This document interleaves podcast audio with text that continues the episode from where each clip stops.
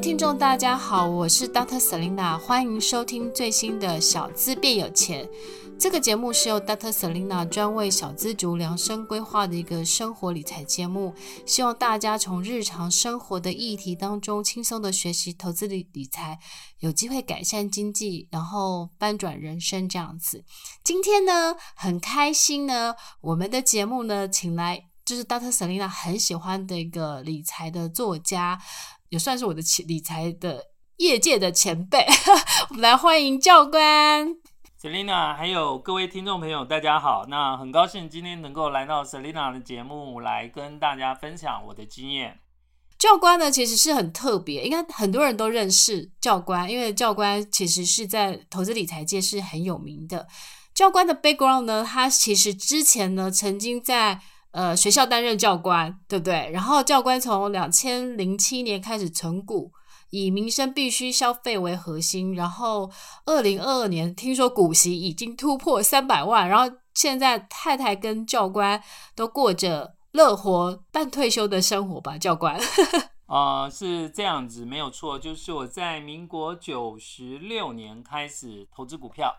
那九十六年开始投资股票，到了九十七年的时候碰到金融海啸，金融海啸其实手里面的很多的股票其实就已经腰斩。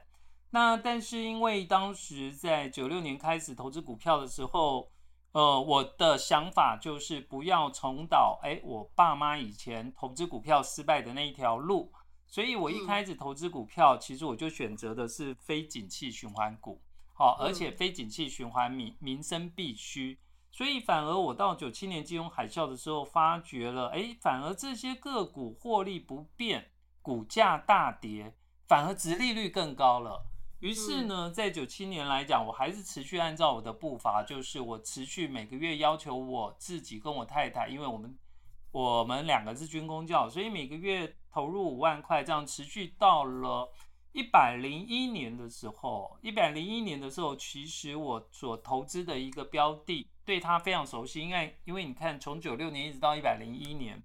一百零一年大概五年的时间呢，诶。很多朋友会问说：“教官，我每个月存五万块，五万块这样子的方式就可以达到这样的一个目标吗？”哦，其实最主要的原因是因为到了一百零一年，其实我对我投资的标的非常熟悉，也经过了五年的时间。那那时候我房贷其实大概也快缴完了。那于是呢，我就在想说：“哎，既然我对这些个股非常的熟悉，那么我何不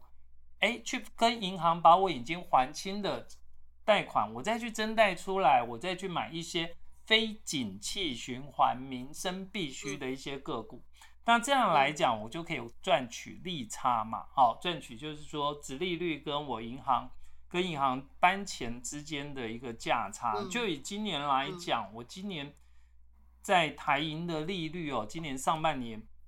我手里面最低的利率是百分之一点二九。哦，百分之一点二九，那很低耶，非常的低哦。所以到了一百零一年的时候，我去增贷了，去买一些非景气循环股的民生必需。但我会跟各位朋友分享的，很多朋友想说哦，去仿效这个方式，去跟银行搬钱去投资股票。其实我认为这是要斟酌的，在于就是说。其实，当你对一档个股其实不熟悉，你即使买一张股票都会亏，那么你去跟银行搬钱，只是加速你的灭亡。重点还是你必须要去了解你投资的标的。好，那所以说到了一百零一年，其实跟银行搬了大概接近四百万去买进了非景气循环股，之后呢，再一直持续还是一样稳健的步伐，到了一百零三年，哎。那个银行它推出了一个叫做双向借券，这呃有价证券信托。那有价证券信托，诶，我除了领股息以外，我又可以把我的股票出借给出借给谁？出借给银行，诶，就是透过信托部出借给外资啦，他们需要资金停泊、放空、避险的这些需求，它还会给我额外百分之零点一到百分之十六的借券收入。也就是说，股息照领，借券收入又。在哪哦？那诶，我当时研究了，这完全没有风险哦。于是，那我又额外再为我自己创造了一个收入。那接下来到了一百零五年呢？诶，因为我们刚刚提到了一百零三年的有价证券信托哦，信托出借这一部分来讲，它是属于你的资产必须要达到一定的一个程度。可是我们到了一百零五年的时候呢，其实这时候诶，开放双向借券，也就是小资族一张股票都可以出借。那可能在后面的细节，我就可以跟各位来去做分享。所以接透过这样的一个方式，一直到了其实。在这三年哦，就是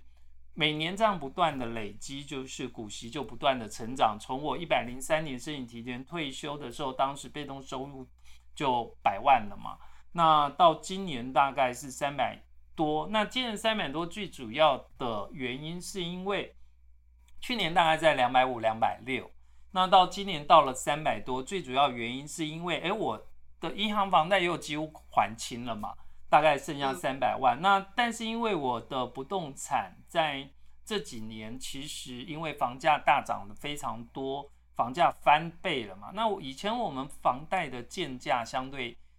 比较低，那现在房价翻倍，其实我又可以跟银行搬更多的钱。于是呢，我今年就直接还一笔，直接还清了我的房贷以后呢，我就直接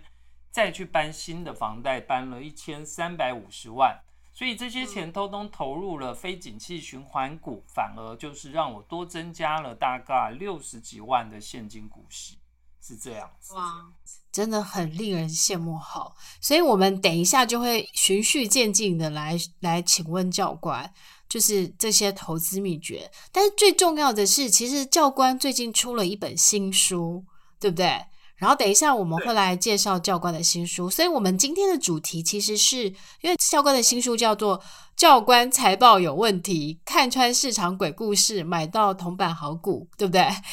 我们的今天要讨论的主题就是小资如何拆解财报密码，然后从股海赚到一桶金。那我想要请教官来介绍一下你的新书，就是说你为什么会想要写这本书呢？嗯，我写这本书最主要的原因就是说，我第一本书是在一百零五年出的。那其实，在一百零五年之后，在这六年的时间，其实很多的投资、很多的粉丝，他有给我问我一些的问题，在包含就是说，呃，他们在这个期间里面，其实我不断的，我还在市场里面，我透过我资讯。呃，我自己本身是具有资讯资讯背景跟商科背景，所以我把这些资讯去做整合以后，其实我就发觉了，在股票市场里面，其实它有很多不为人知的秘密。那这样不为人知的秘密，其实包含像一些个股，为什么三到五年它会有一个景气循环？为什么三到五年的时候个股往往会呃往上飙之后大涨大跌？大部分这些状况其实都是因为后面有发行可转换公司债，好所导致的呃个股的暴涨暴跌。另外还有像员工认股权证也会有这样的一个状况，还有一些小资族他呃或者股市的投资人他常会有一些的迷失，他会问我，比如说有些人会认为就是说，哎，百元以上的才是好股票，哦，那可是我们透过数据实际的对。数据的一个分析，我们去拿多年前的一些百元以上的个股，再来现在回头来看，诶，其实你会发觉，其实这些的个股很多都陨落了。所以呢，像很多在投资市场上面的一些投资人的一些观念，其实我透过这六年的一个实证，包含就是。财报上面的一些应用，还有一些一次性的一些因素，其实导致于个股暴涨暴跌。怎么样？市场上面总有一些把戏，它会吸引散户来去追逐个股。那我认为，像这样的一个状况，这些很多股市投资人一进到股票市场，他并不了解，诶，原来股票市场有很多的手法，包含去美美化账面，怎么样去美化账面。好，甚至于说怎么样，呃，吸引散户来买一档个股哦，之后呢，再把股票倒倒给散户。那像这些的这些的尝试跟这些的秘密，我觉得应该要让每个想参与股票市场的一个投资人都必须要能够了解。那这样在未来的一个投资的路上，他才比较能够安身立命。嗯，有，其实我很认真的看了教官的书啊，那发现呢，其实教官就是就是分享了很多是他自己就是实战跟他自己就是观察的一些投资的一些就是秘诀这样子。那我觉得其实小资如果看了这本书，我觉得应该可以避掉很多 try error 的一个机会，这样子，对不对？呃，我我认为这样子是没错。就比如说，其实我们在这两年哦，其实你在这两年才进到股票市场的，诶，大部分都很惨。为什么很惨？因为其实我在这两年，这两年我手里有很多的景气循环股，因为我的资产配置大概平常平常时期大概是六成的非景气循环。哦，六成非景气循环，四成景气循环。那为什么要这样的配置？这样的配置是因为，当景气循环股逆风的时候，我非景气循环股反而有稳定的孳息，可以去买进逆风的景气循环股，而且在相对较低的一个价格。那么当顺风的时候，景气循环股一般都会翻倍，一倍、两倍、三倍。所以在这两年，其实我手里面包含像什么散装网，三十几块买的，我卖到一百多嘛。钢铁春元十块买的，卖到三十几块。我也有那个呃，像什么智新九十一块买的，我卖在两百五。信邦二十八块买的，卖到两百八。像呃元泰三十买的，卖在一百六。那我为什么在这两年我处分掉？包含像中债宝，我卖到三十三哦。就是十几块买的卖到三十三，为什么这两年我反而趁这两年，呃，很多的景气循环股股价很高的时候我把它卖掉？最主要的原因是因为我们都了解，就是其实这两年是因为全球失去了秩序啊，我们叫做失序，失去了秩序所导致于短期的需求。大于那个什么，大于供给所造成，包含三 C 呀、电子笔电啊、口罩这些都暴涨。好，这些暴涨，其实我们就必须要去了解，它不会一直好，因为这是全球失去了秩序。那一旦全球国境开放之后呢？这时候呢，哎，国旅之间开放了以后，哎，这时候就是杀价竞争的开始。包含其实这两年很多的需求都满足了，包含。呃，我们家每个人，包含我女儿，我们家每个人大概平均每个人有两台的电脑，小朋友都已经用 iPhone 十三了。所以像这样来讲，你也不晓得，那我也不知道我现在还有什么三 C 的一个需求。所以今天我们听到了像广达的法说会说，他第三季好像要亏一百多亿。我前阵子，我前几天去爱买看到那个五六十寸的那个液晶电视，现在一万三千多块。所以，当供给大于需求的时候，这时候产品就会怎么样崩跌。所以这也是为什么我在这两年我处分掉很多的景气循环股，我反而把资金停泊在非景气循环股。所以很多在这两年进到股票市场里面的，不管你是买 ETF 或者你是买买一些呃这两年相对较好的，你面马上面临的就是股价腰斩。好，所以我认为投资人来讲的话，你必须。要去了解的，你不能去看单一年这家公司比较好，你就用它的 EPS 去回推它的一个股价，那这样你的风险就会非常的大。所以我就特别的喜欢，我会去看五年。为什么我们要去看五年的平均？因为一家公司它有可能今年要达到一个特定的一个目的地，他要达到一个特定的目标的时候，财务目标的时候，他可能会跟他的业务讲，你去跟所有的通路说。反正你明年要卖，比如说汽车轮胎、机车轮胎，哦，像我有亲戚是开机车行的，他就说有时候年底的时候，那个厂商会跟他讲，反正你明年要卖，我现在要做业业绩，你明年要卖，你现在年底你先进半年的货，进了半年的货，我给你数量折扣，你今年变成你可以买的便宜，那你明年上半年就可以慢慢卖，那这样对于一个上市贵公司而言，今年的。财务状况，它的财报就会很漂亮。可是问题到了隔年呢？到了隔年上半年，因为通路的上面还塞了很多的货，这些货要慢慢卖，它就不会再去跟什么跟这些上市贵公司再去叫货嘛。所以这样来讲的话，上半年可能哎财报出来就会很难看。可是散户他不懂，散户往往永远只在追单一季、单一年的 EPS，跟着他追高杀低。那这样来讲的话，其实你如果还是抱着这样的一个心态进股票市场，那你可能永远是徒劳无功。嗯，对，我觉得其实这这两三年，其实全球因为无限 QE 之后。其实它有很多的市场是不太正常的，那加上现在今年，因为它已经是美国联准会在强升息，所以在收资金，所以又会变成是另外一种熊市这样子。所以我觉得这两年对大家来讲，应该是很大的一个学习很很大的心心理的过程吧，就是一下子非常好，一下子不好这样子。对，但我想要问教官哈，就是说教官你的书里面呢、其实有写到你自己的存股的清单，大都是民生消费股是最佳主角嘛？那我想要请问一下，就是说，呃，分享一下你挑选的逻辑跟原则吗？然后，因为我知道你，比如说像是台气电啊，跟大台北瓦斯这些，当初你挑选的那个逻辑思维，可以分享给我们一下吗？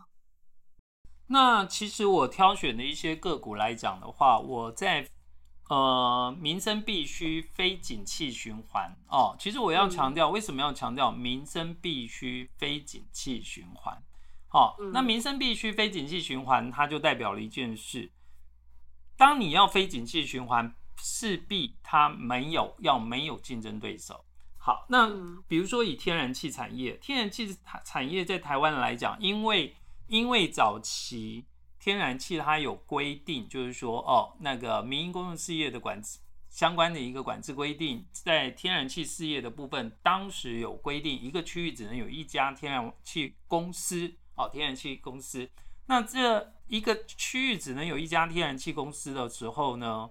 那么另外一家公司要进来，当时依法是不可以。可是呢，当那么多年过了之后呢，其实现在这一部分条款是开放了。但是我们必须要了解一件事：天然气公司它当时在做瓦斯管线在主干线的一个架设布线，要挖马路这些，这个是多么多大的工程。所以，一个新进的一个新进的一个业者，其实他是没有能力来去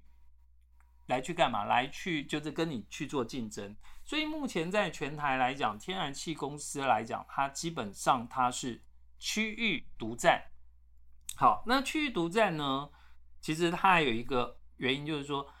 哎，那你可能会问说，Selina，你可能会问说，那欧洲为什么有很多天然气公司要倒闭了，甚至于德国的天然气公司要被政府收购？因为，嗯，那是因为在欧洲，这他们这些天然气公司在欧洲的这些天然气公司，它是自己承担进口的成本。也就是说，进口成本的涨跌，它必须要自己承担。可是台湾天然气公司，它比较像是瓦斯搬运工。好，那什么叫做瓦斯搬运工？就是说，进口是由中油在进口，天然气的涨跌的损失跟利益，其实最主要是由中油在承担。中油吸收。对，那天然气公司，国内的天然气公司，它只负责一件事，把这个油由中油那边透过我天然气公司的管道送到你家，那每一度我赚固定的钱，所以呢，不管中油赚赔哦，反正它就是赚天然气公司赚的是使用度数，所以我们就可以很明了的一件事，它完全不会因为说我跟景气有什么样的关系，它跟景气没有太大的关系，不管我有没有钱，我都要洗澡，都要煮饭烧瓦斯嘛。好，所以这样的非景气循环股来讲的话，再来一件事，为什么？其实我一开始投资就是像台气电啊，其实我台气电主要成本大概在二十块左右。好，台湾气电公司。嗯、那我当时想买也是很简单嘛，不管你有没有钱，你都要用嘛。好，不管你有没有钱，你都要用。那像这样，因为我以前国中毕业，我就在加油站打过工。我在加油站打工的时候，哎。不管很好的车，你不管你开宾士，不管你开 BMW，或者你开破铜烂铁那种那种三轮车，哎，其实你没油的时候，你都要来加油。好，我也投资三大电信。好，那目前主要在中华电信跟台湾大。好，那电信公司来讲也是一样啊，不管你有没有钱，你都要用。那你说，哎，现在电信公司大家很少在打电话都用 Line 啊，可是包含我们现在现在的呃，我们 p a c k a g e 我们现在的一个专访，其实我们都必须要透过宽频啊，透过网络。哎，像这样的一个来讲，它就变成是一个必须。哦，就是我们在生活上面的一个必须，你就必须要宽频嘛。哦，这就是一个基本每个月必要的一个开销。哦，所以像未来的一个数位家庭而言，像我投资的呃大丰有线电视，包含电信公司，它都提供了一个宽频的服务。好，那有线电视也是我主要投资的一个标的。那很多人会问说，哎。那有线电视，我们现在都没有在看有线电视，我们现在都在听 Selina 的 Podcast 啊，或者我现在在看 YouTube 啊。可是你要去了解的，在有线电视以前是类比的时候，它一条线只能赚一笔钱，那 Content 是透过类比出去的。可是呢，现在的有线电视，因为它已经数位化了，数位化以后，原本那同一条线以前是可以，以前是赚 Content 的钱，Content 是要付授权金的哦，授权金那要百分之五十哦。可是呢，哎，这一条线现在提同时提供高速的宽频上网，哎，我额外同一条线，我又额外可以收一个上网宽频上网的钱。可是宽频上网的钱是不需要付付授权金的，所以呢，反而它推升了有线电视公司的一个获利，好，就是宽频的部分。所以未来数位家庭来讲的话，在电信业啦，包含在有线电视的宽频来讲的话，其实它都会成为我们家庭的必须。好，那所以对我而言来讲的话，诶，你可以看到像我投资的一些标的，我的选择，我希望非景气循环，而且是民生必须，而且最好还具有独占或者寡占的一个利基，这样子。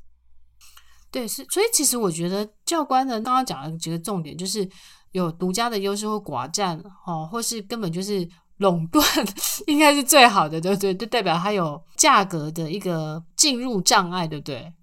其实，其实我还可以再分享的，比如说，哎，很多朋友会说，教官，那我们家现在来讲的话，都用电啊，那个有些地方，有些现在新的房子，它盖的比较小，它只用电啊，没有用天然气。那种那种哦，只要缴电费的时候，大部分都很惨。为什么？因为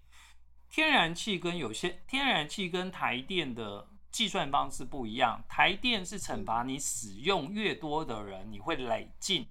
你会从一块多累进到最高夏季接近每一度到九到七块哦。也就是说，呃。你用越多，你越贵，所以这样今年我们就看到了暑假在爆料公社那边就很多人在抱怨，奇怪怎么这个月暑假的电费一万多两万多？可是天然气它不是哦，天然气它是不管你用多少度数，每一度的价格都是一样的。好，再来一件事，目前在新竹县市，好，新竹县市它的天然气，尤其在新竹市，它的天然气的普及率多少？它天然气的普及率是达到九成哦，也就是说有九成的住家是天然瓦斯管，天然气的瓦斯管直接进到你家。可是你知道大台北地区目前天然气的普及率是多少呢？七成，这是由能源局那边所提供的资料。所以，哎，那你会说都市化的程度，难道大台北地区不如新竹吗？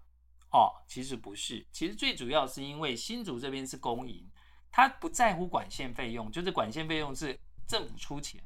那大台北地区随随着都更改建，随着从化区老旧房屋的呃改建，好、哦、或者新的一个建案，还有在一百零九年七月有一个叫做锅炉管制规定的实施。那锅炉管制规定实施之后呢，它规定就是说，在燃煤锅炉跟重油锅炉，以前我们去泡汤的时候呢，或者去住饭店，有些饭店它是用重油锅炉，这时候你就会闻到那种很重的那种爹妈嘎的那种味道，它就是烧重油锅炉。但是现在这个锅炉废纸，包含工厂的这些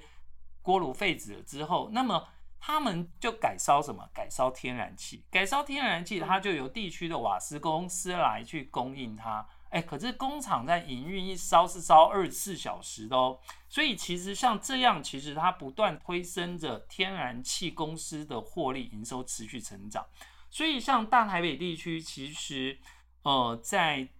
这两年。这两年半时间其实是逆风，但是即使这两年半是逆风，我们所看到的，它从大台北地区的三家瓦斯公司哦，哈，它的 EPS，它的它的在营业净利的部分，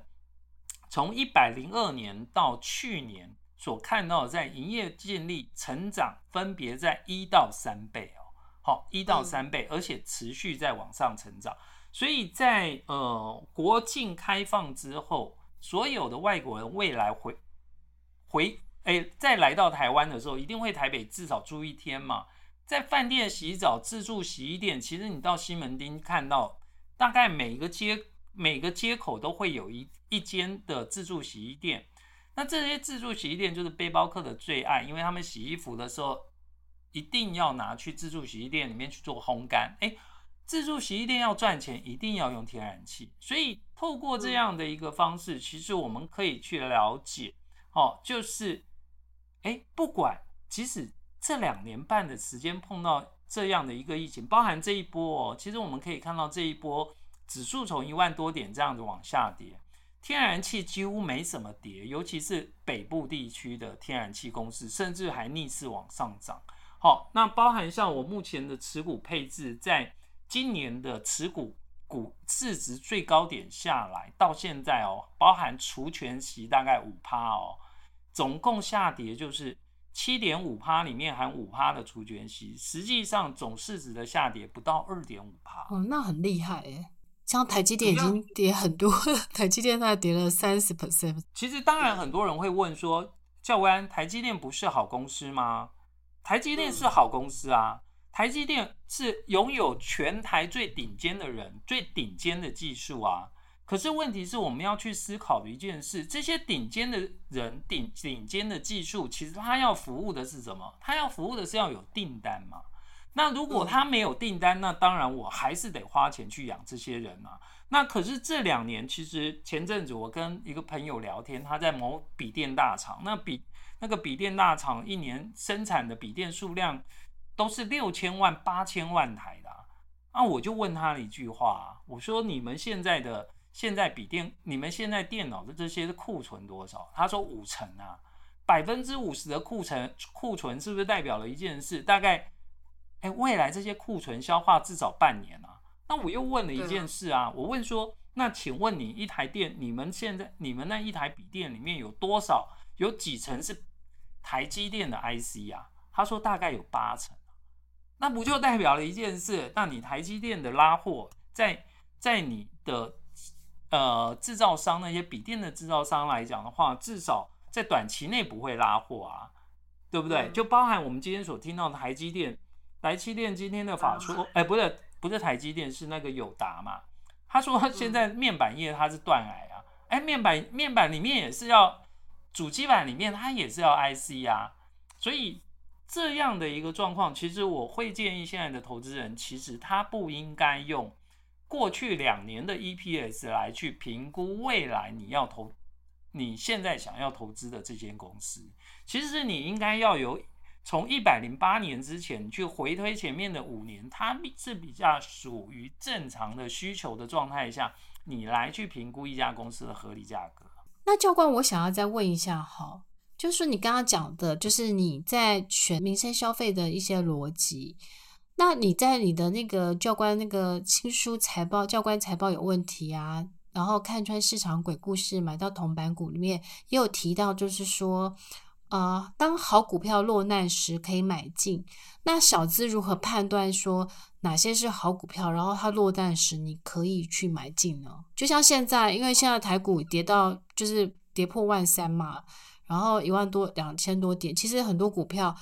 其实，在大跌的时候很容易好的不好的好股坏股一起跌。那那大家如何在大跌的时候保持冷静，然后可以去挑选，就说，哎，哪些是好股票？就是好公司遇到倒霉事的时候，它可以买进呢？那教官你自己的判断是什么？我这样举个例，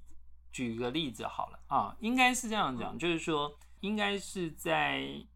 上一次的股灾，大陆股灾的时候。好，在大陆股灾的时候呢，嗯、这时候台股有很多的股票往下跌。这时候包含像一档股票叫做刚刚前面我们所提到的台气电。台积电当时呢，在大陆股灾的时候，它跟着往下跌，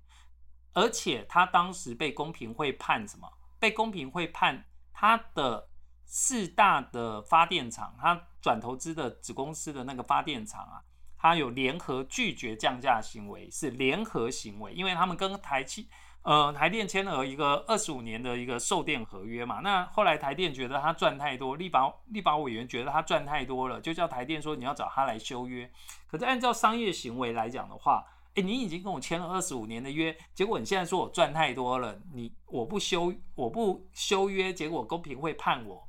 公平会说我是联合行为，联合拒绝降价，罚我十几亿，所以导致于他当时股价从二十九块崩跌到二十块。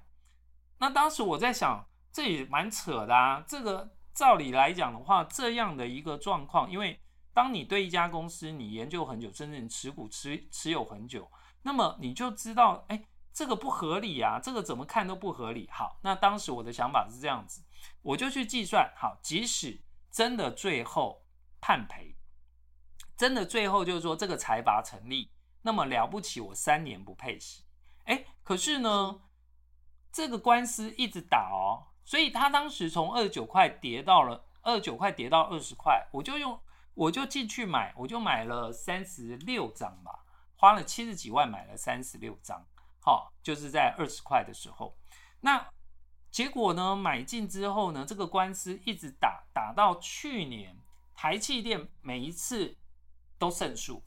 好啊，可是呢，到了今年，竟然突然翻案，说。台积电败诉，好，那像这样的一个状况，其实它就会衍生一件事，诶，很多人就很多人就觉得呃很害怕，诶，其实我那时候在一百零五年我进去买的时候，当时二十块买，每年配配股配息就是一块六、一块七、一块九，最近一次大概前年就配了一块九，相当于九点五趴，诶，等于我差不多用七七十万进去买。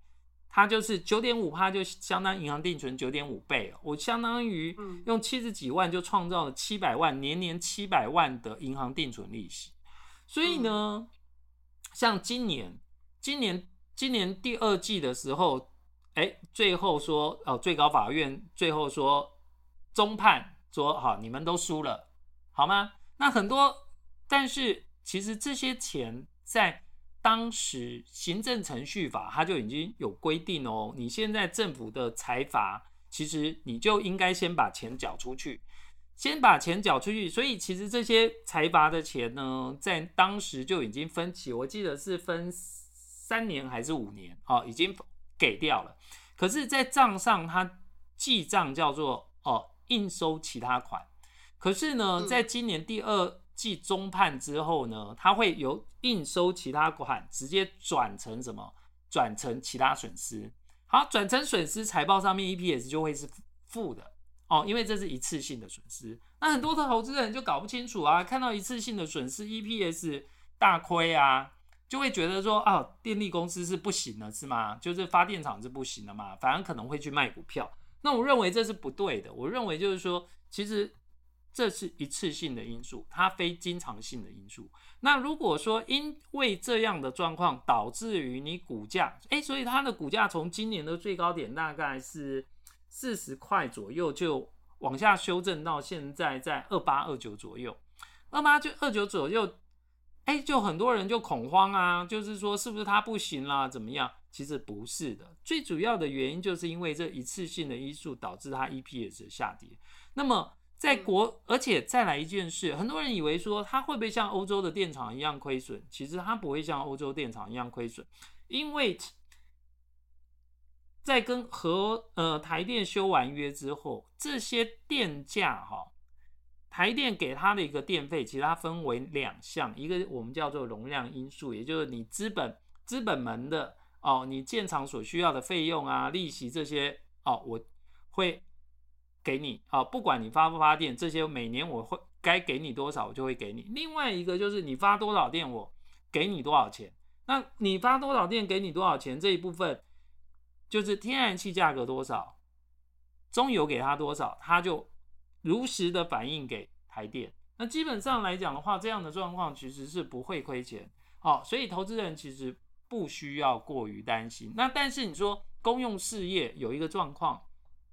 它不会说好的时候像什么长荣啦，哦或者阳明啊突然暴赚，不会，因为它是公公用事业。哦，所以但是你会有一个合理的利润，就包含像今年，今年其实上半年我开始我就去买什么，我趁今年上半年高铁，呃，因为台湾疫情爆发。台湾疫情爆发呢，高铁营运哎突然降下来，股价就开始掉哦。但我反而在二十八块以下，我就开始一直进去捡。我捡我捡了一百多张，因为为什么？当未来其实现在疫情已经开始慢慢的流感化，当流感化了以后呢，其实像我现在出去演讲干嘛？我去坐高铁，我发觉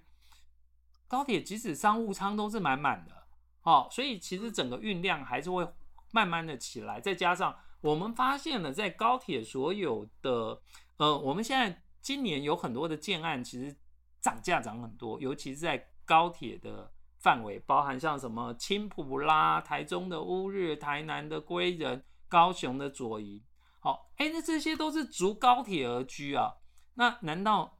你逐高铁而居，这些房价大涨，难道你未来是打算？搭公车上班吗，应该不是嘛，所以反而这时候的一个逆风，那未来它又是一个独家。哦，那还是有机会，就是诶获利在逐渐的成长这样子。嗯，所以我觉得其实，我觉得其实教官很多的思考的那个就是判断的那个逻辑，其实我觉得是蛮适合大家可以学习的，就是。我常我觉得投资就是巴菲特常讲，就是别人恐别人贪婪的时候你恐惧，别人恐惧的时候你贪婪。有时候我觉得投资其实它有点是反市场，有没有？然后我觉得就是你要去做提前的布局，然后人多的地方不要去，那可能你可以找到比较好的一个投资标的这样子。那就像教官刚刚讲高铁，其实我觉得其实是蛮适合大家可以用这样的逻辑去思考。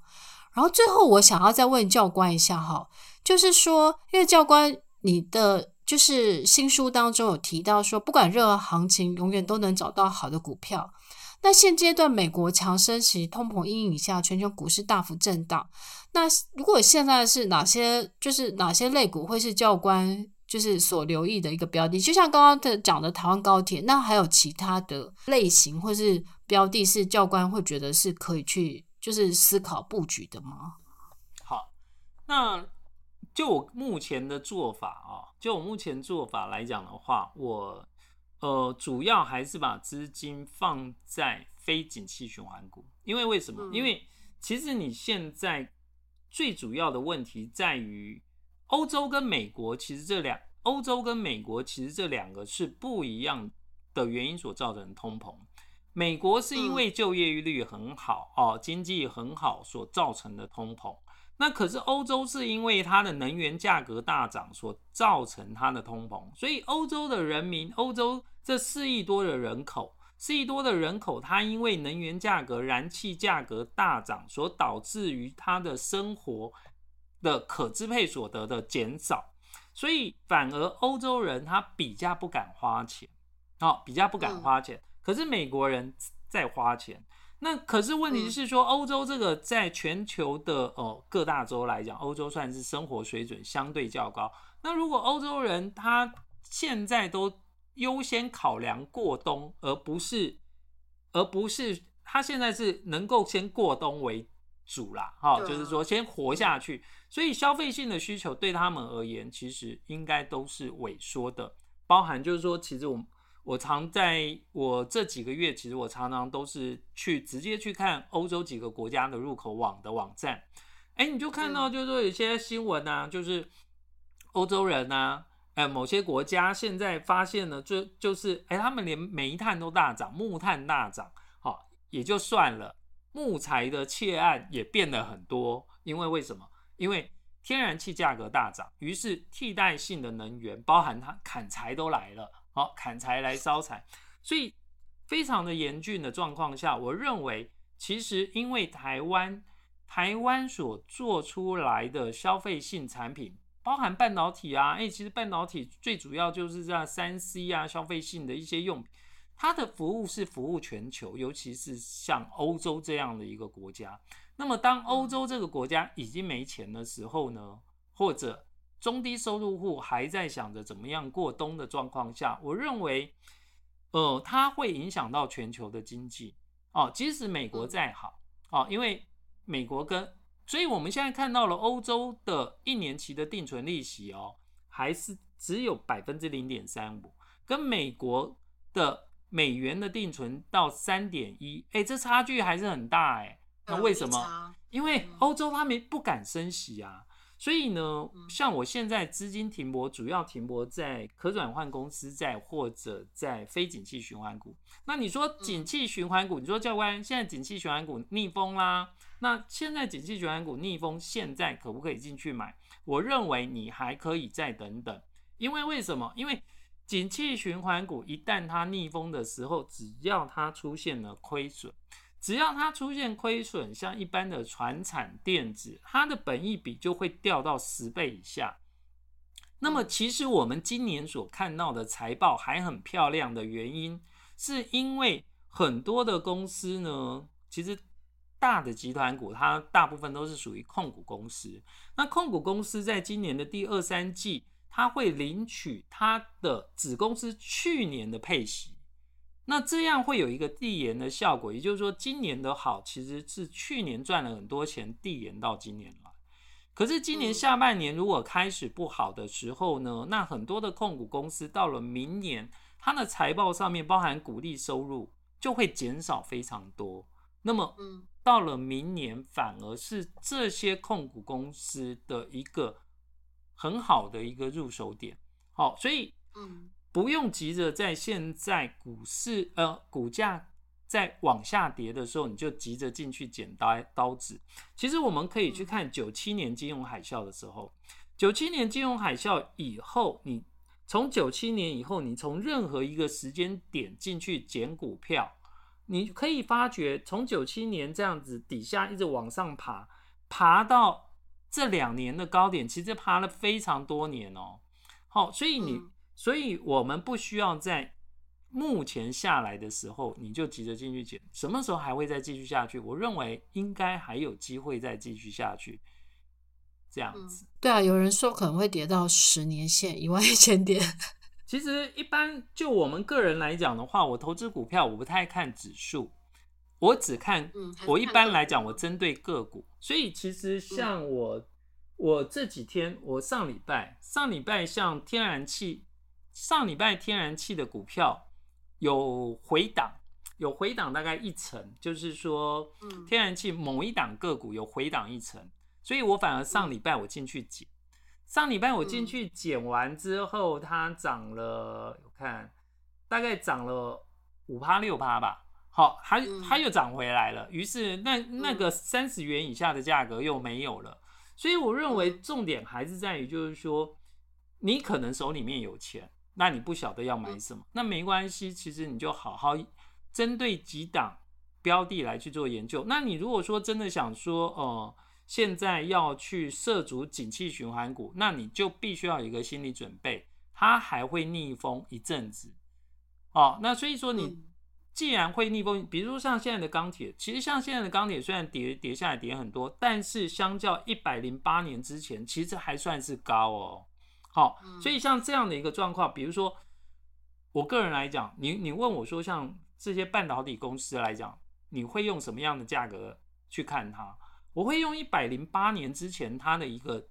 至少抓三年五年的平均 EPS，我来去回推股价。我不会用一百零九年之后，因为一百零九年之后是全球失去失失序的一个获利状况，所以你回到一百零八年之前，应该会比较正常。这样来就。评估它的合理价格。嗯嗯嗯，